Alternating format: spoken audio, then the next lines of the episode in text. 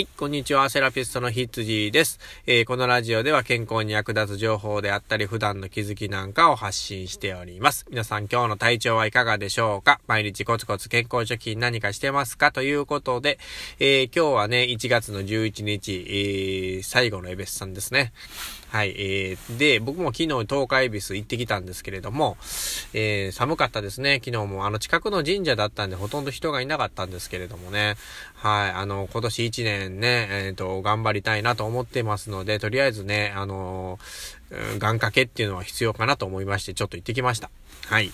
うん、まあ、あのー、今日は祝日ですからね、成人の日ですか？でも、あの、なかなかやっぱ見かけないんですよね、成人の、あの、式のね、格好した方っていうのはね、やっぱりやってないんだなっていうふうに思いますけれどもね。まあね、一生に一回のことなのにね、これはちょっと悲しいかなというふうに思いますよね。僕はね、実は、まあ簡単に言うとですね、成人式は行ってなくてですね、まあ、ちょうどその日の深夜に事故を起こしてしまいましてですね、えっ、ー、と、軽く酒を飲んで事故を起こしてしまったっていう、まあその、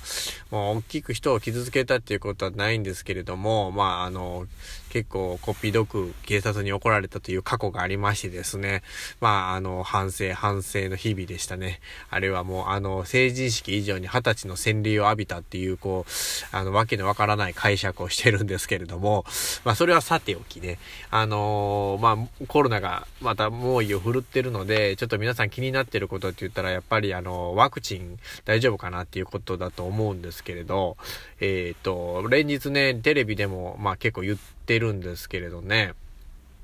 どうなんでしょうね。あの、まあ、僕個人的にはね、打つか打たないかって言ったらまだ打たないですね。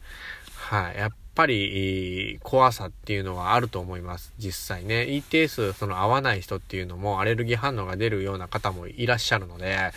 まあ、慎重にはなった方がいいのかなとは思いますけどね。でも、あの、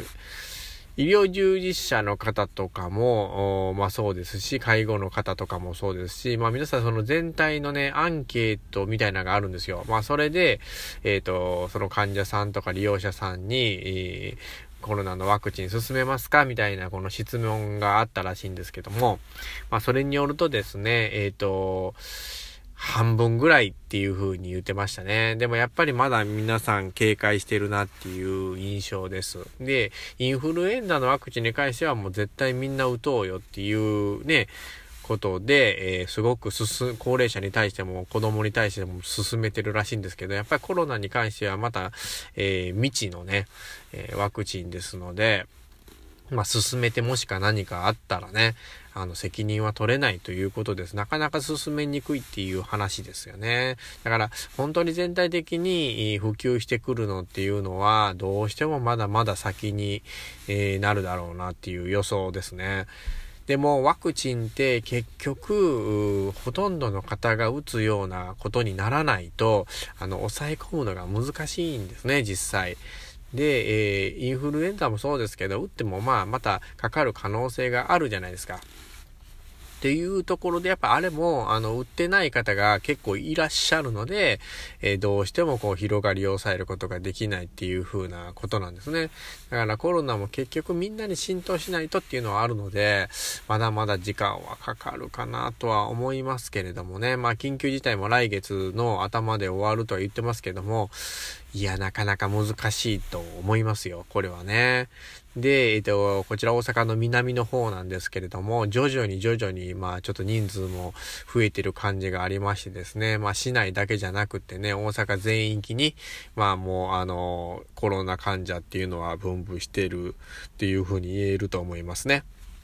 うん、ただ、まあ、あの、重要なのは、やっぱり、あの、医療ですよね。あの、病院がね、あの、崩壊しないのか、あと医療崩壊しないのかっていうところが最重要ポイントになりますので、まあ、重症者を減らすっていう作業を、えー、みんなが意識してしないといけないんですよ。まあ、もちろん、あの、感染者は減らしていかないとダメなんですけれども、まあ、その中でも重症化する可能性のある人っていうのをみんなで守るっていう、えー、こういう意識づけがとっても重要ですね。まあ、重症者が少なければ医療崩壊することはないので、うん、だからまあ、医療人が、あの、バタバタこけちゃう事態になっちゃうとですね、もう本当に大変なことになりますので、万が一ね、自分がそうやってコロナにかかって重症化した時に、えっ、ー、と、守ってくれる病院がないっていうのは、あの、本当にね、危ないことですから、まあ自分のことと思ってね、あの、ここは行動を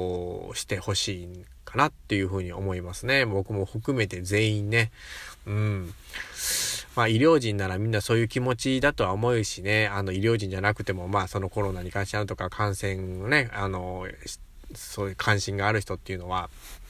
みんな同じ気持ちだと思いますから、ここはね、もう日本人の特有であるね、あの一丸となってっていうところをね、発揮する時だと本当に思いますので、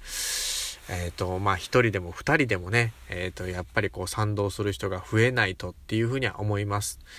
うん、まあもっとね、このメディアとかでも、その、リアルな、なんて言うんですかね、その映像とか、そういうのどんどん見せたらいいのになというふうに思いますけどね、やっぱりなんかの問題が多分あるんでしょうけれどもね。昨日なんかその、コロナで死ぬか、餓死で死ぬかみたいな方が、あの、訴えかけた動画っていうのをテレビで流してましたけどね、もうあれ見てちょっとね、あの、胸が痛くなりましたね。まあ、その細かいところの実情っていうのは、本当にみんなリアルに分かってないんだろうなっていうのを、あの、見せつけられた動画でしたのでね、えー、それを見てからね、本当に僕も意識もっと変わりましたね。うん、自分も頑張って、あの、何かしなきゃっていう気持ちになりましたので、えー、この話聞いてくれた人がね、あの、ぜひそういう気持ちを持って行動してくれることを願ってます。ということで、えー、今日はこの辺にしたいと思います。セラピストのヒッツジーでした。ではでは。